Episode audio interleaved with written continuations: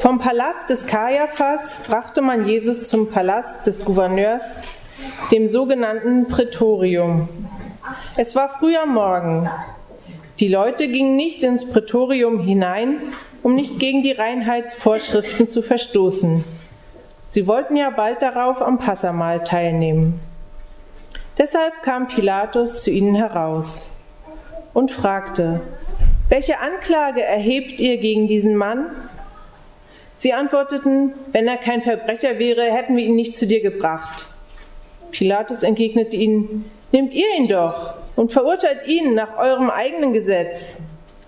Da sagten die Vertreter der jüdischen Behörden, wir dürfen aber niemanden hinrichten. So ging das Wort in Erfüllung, mit dem Jesus vorausgesagt hatte, welchen Tod er sterben musste. Pilatus ging wieder in das Prätorium hinein, er ließ Jesus rufen und fragte, Bist du der König der Juden? Jesus antwortete, Fragst du das von dir aus oder haben andere dir das gesagt über mich? Pilatus erwiderte, Bin ich etwa ein Jude? Dein eigenes Volk und die führenden Priester haben dich zu mir gebracht. Was hast du getan? Jesus antwortete, mein Königreich liegt nicht in dieser Welt. Wenn mein Königreich in dieser Welt liegen würde, hätten meine Leute für mich gekämpft. Dann wäre ich jetzt nicht in den Händen der jüdischen Behörden. Nein, mein Königreich liegt nicht in dieser Welt. Pilatus fragt weiter, also bist du doch ein König?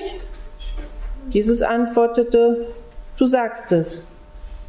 Ich bin ein König. Das ist der Grund, warum ich geboren wurde und in diese Welt gekommen bin. Ich soll als Zeuge für die Wahrheit eintreten. Jeder, der selbst von der Wahrheit ergriffen ist, hört auf das, was ich sage. Da fragte Pilatus ihn, Wahrheit, was ist das? Nach diesen Worten ging er wieder hinaus zu den Vertretern der jüdischen Behörde und er sagte, ich halte ihn für unschuldig. Es ist aber üblich, dass ich euch zum Passafest einen Gefangenen freigebe. Wollt ihr, dass ich euch den König der Juden freilasse? Da schrien sie, nein, nicht den, sondern Barabbas.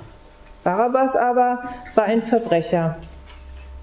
Darauf ließ Pilatus Jesus abführen und auspeitschen.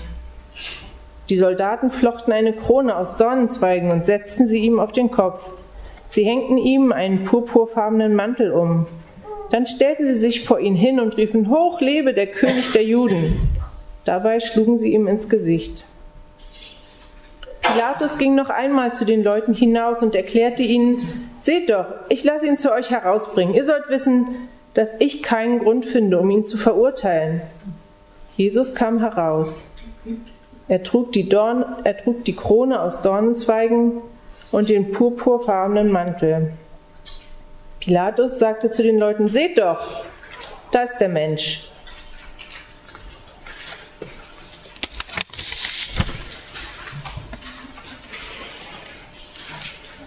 Es ist ein Gefühl wie im Theater. Ein Gefühl, als Zuschauer dabei zu sein. Nicht bei einem Liebesstück, nicht bei einer Komödie, es ist ein Drama, was uns hier geschildert wird. Und es baut sich auf in verschiedenen Akten, die zustande kommen einfach durch diesen Wechsel von draußen und drinnen.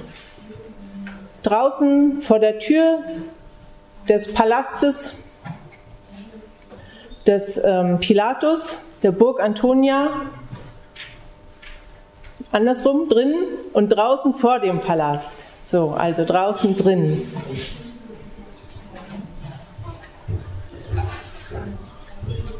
Aber zunächst zu den Akteuren oder zu den Protagonisten. Und wir wissen ja, es ist kein Spiel, es ist Realität.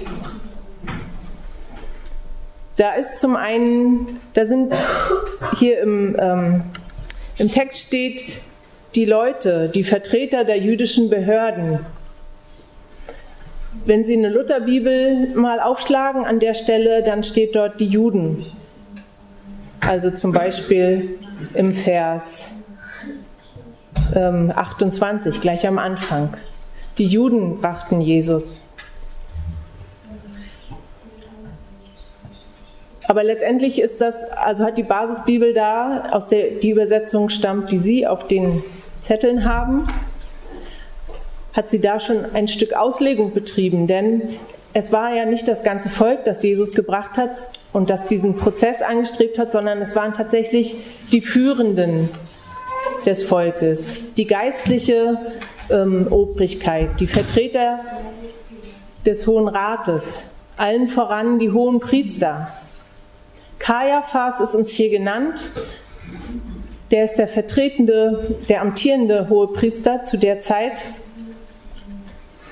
Aber es gab noch andere, die man verlor diesen Titel nicht. Alle, ähm, es gab insgesamt fünf hohe Priester in dem Amt, in dem Hohen Rat, meine ich.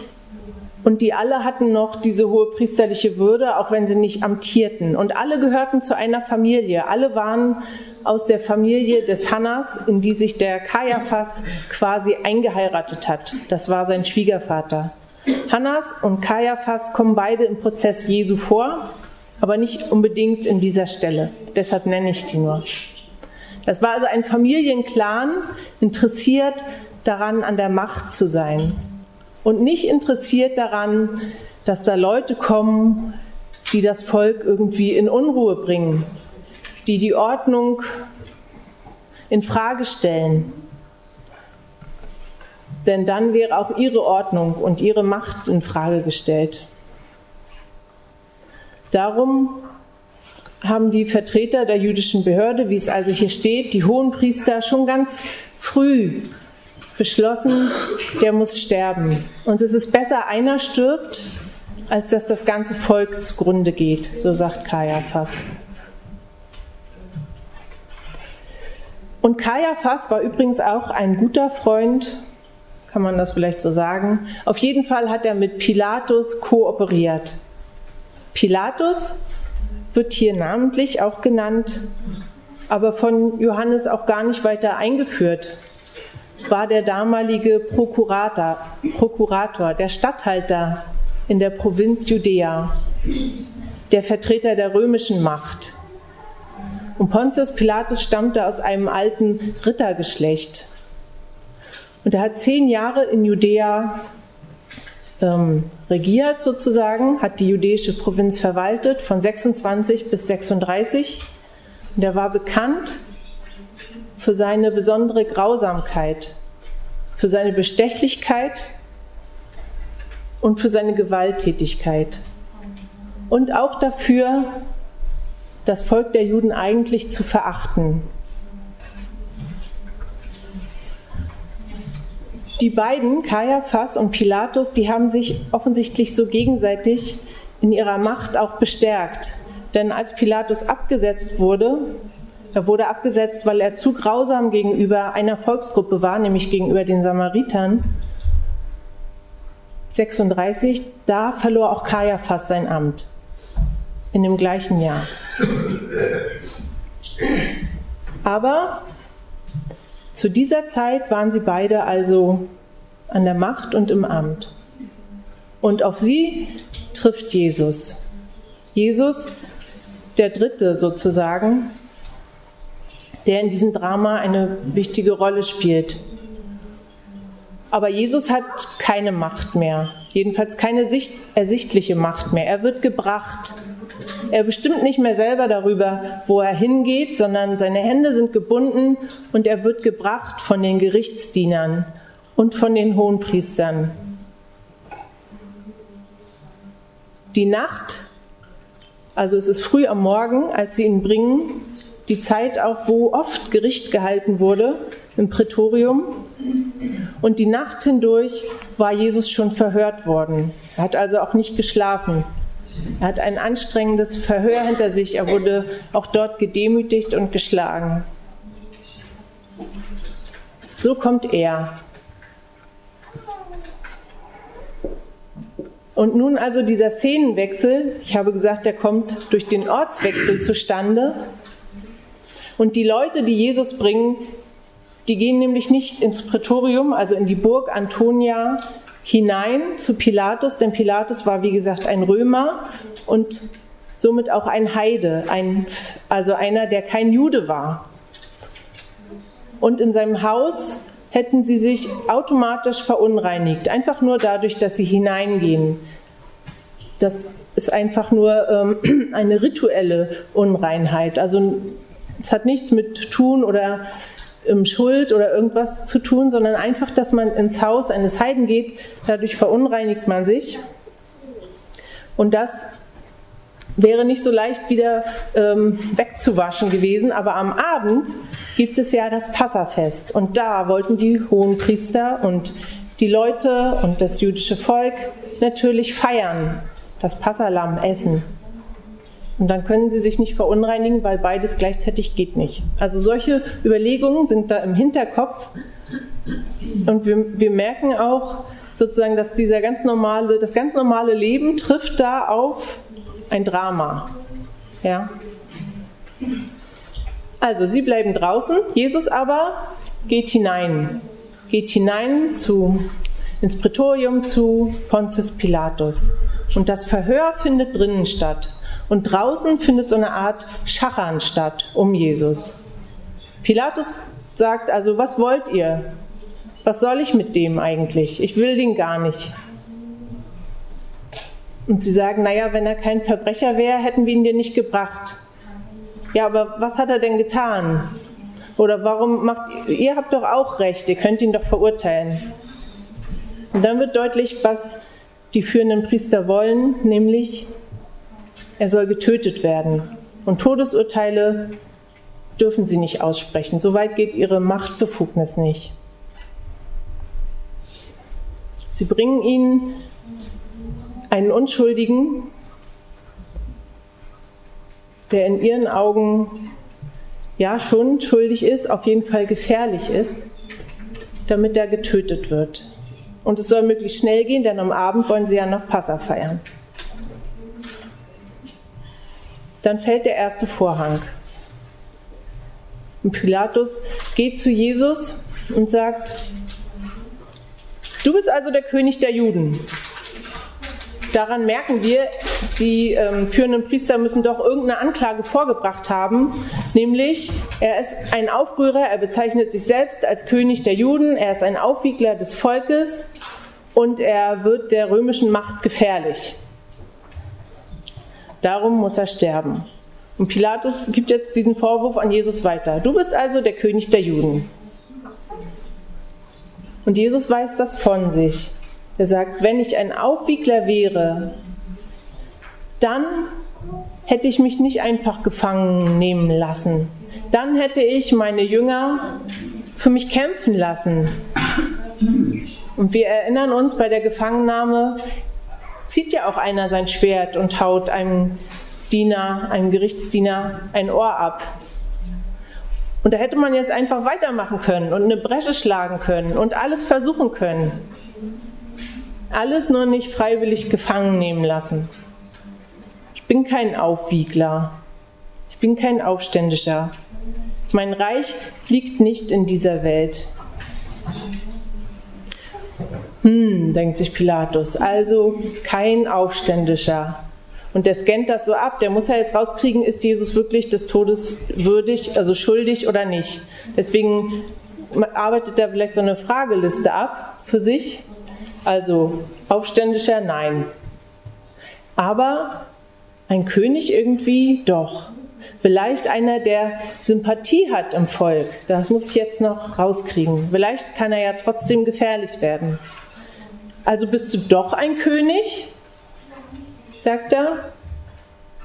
Ja, sagt Jesus, ich bin ein König. Also keiner, keiner der ein, eine Revolte möchte und weltliche Macht, aber trotzdem ein König. Deshalb bin ich gekommen. Aber mein Königreich sieht ganz anders aus. Ich gebe Zeugnis ab für den, für die Wahrheit. Deshalb bin ich geboren, als Zeuge für die Wahrheit. Und diese Wahrheit ist keine Sache bei Jesus. Es geht ihm nicht um den Begriff Wahrheit, nicht um Philosophie oder um Recht. Es geht ihm um eine Person. ich bin als Zeuge für die Wahrheit gekommen, das heißt, ich zeuge für, für Gott, der von sich selbst gesagt hat, ich bin, der ich bin. Ich bin wahrhaftig. Ich bin bewährt. Ich bin tragfähig. Auf mich könnt ihr euch verlassen. Und ich zeuge nicht nur für Gott, sondern auch für mich selbst. Denn ich selber gehöre zu Gott und bin genauso wie er wahrhaftig. Sie kennen bestimmt die Worte aus dem Johannesevangelium, wo Jesus sagt, ich bin. Ich bin das Brot des Lebens, ich bin das Wasser des Lebens, ich bin der Weg, die Wahrheit und das Leben. Also es geht nicht um eine Sache, es geht um eine Person. Und jeder, der von dieser Person ergriffen ist, jeder, der von mir ergriffen ist, der hört auf das, was ich sage. Und das ist mein Reich. Ja, alle, die meine Stimme hören, die zu mir gehören. Und deshalb, Pilatus, kannst auch du zu meinem Reich gehören. Du, obwohl du ein Heide bist, obwohl du ein Vertreter der verhassten römischen Besatzungsmacht bist, obwohl du kein Jude bist. Du kannst meine Stimme hören, du kannst dich von mir ergreifen lassen.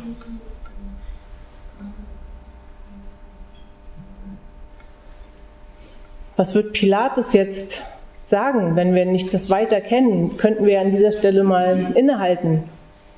Er hat die Entscheidungsmöglichkeit. Jesus ruft ihn in eine Entscheidung. Wird er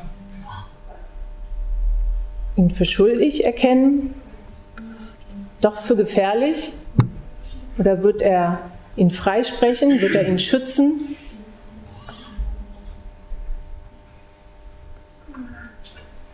Aber Pilatus fragt ihn, was ist Wahrheit?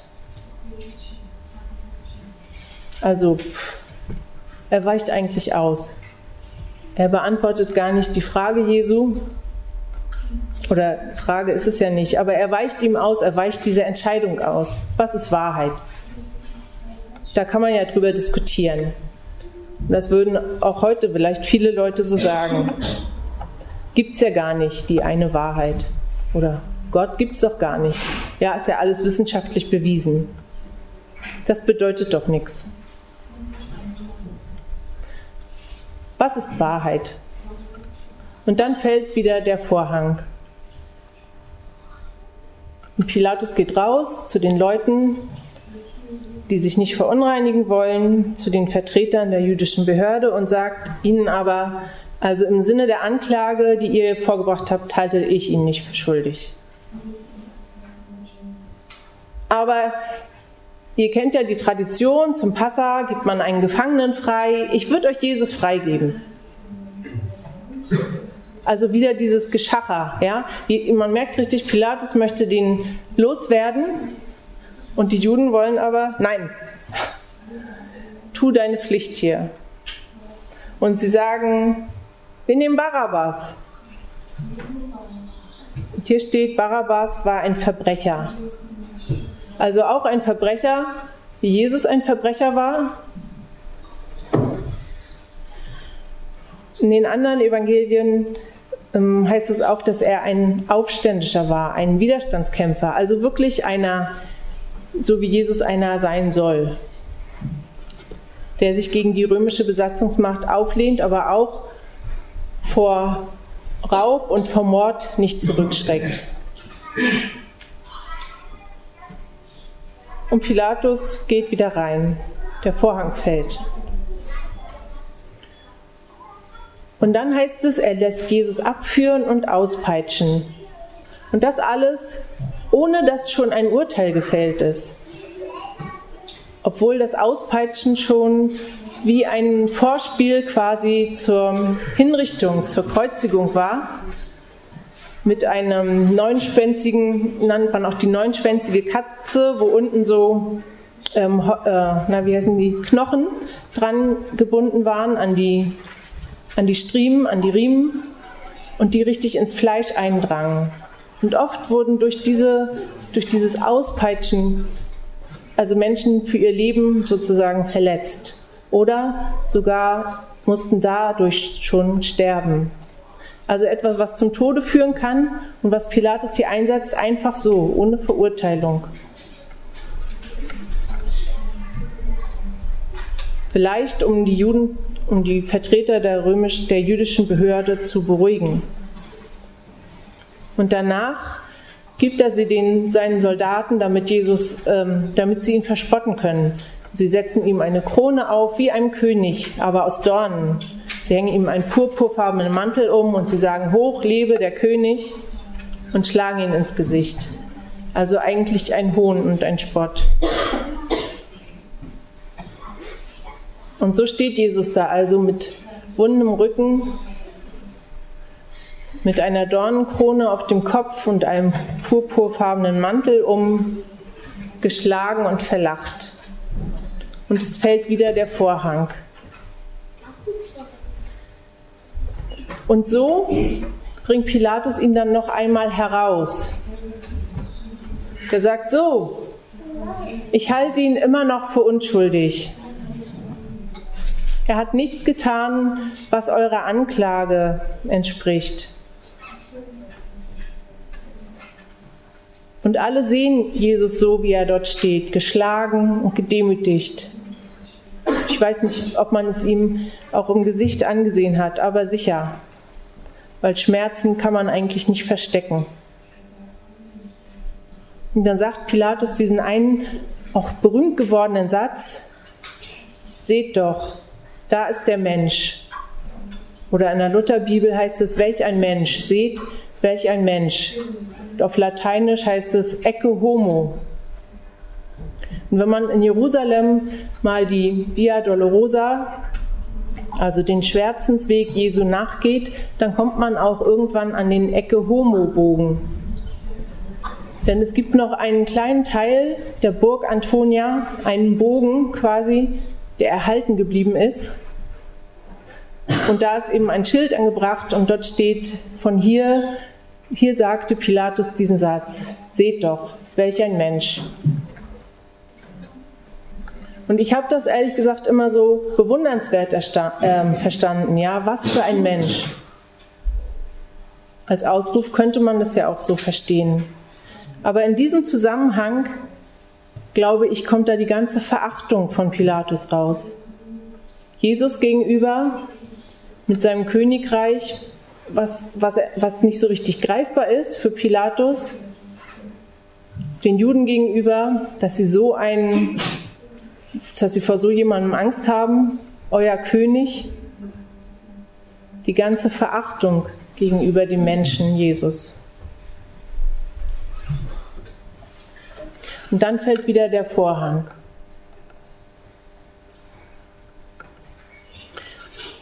Und so bleiben wir zurück, aber wir wissen ja, wie die Geschichte endet. Aber wir merken, Pilatus hätte sich entscheiden können in diesem Verhör. Und er hat sich entschieden dafür, Jesus abzulehnen.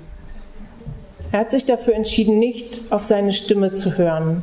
Wir wissen nicht, was passiert wäre, wenn er sich von Jesus ansprechen lassen hätte wie seine Karriere weitergegangen wäre, wie die Weltgeschichte weitergegangen wäre. Aber er hätte es sicher, es wäre, die Möglichkeit zumindest hätte bestanden, Jesu Stimme zu hören. Und er hat sich dagegen entschieden. Er hat sich dafür entschieden, ihn zu schlagen und zu demütigen. Er hat sich für das für ihn naheliegendste entschieden. Und wie ist es mit uns? Wie entscheiden wir uns, wenn wir die Stimme Jesu hören? Wenn wir den hören, der sagt, ich bin der Weg und die Wahrheit und das Leben. Können wir dem vertrauen? Können wir darauf unser Leben bauen, im Leben und im Sterben, darauf trauen, dass Jesus die Wahrheit ist, dass er ja, dass er uns trägt, auch durchs Leben, im Sterben und darüber hinaus wieder mit uns lebt.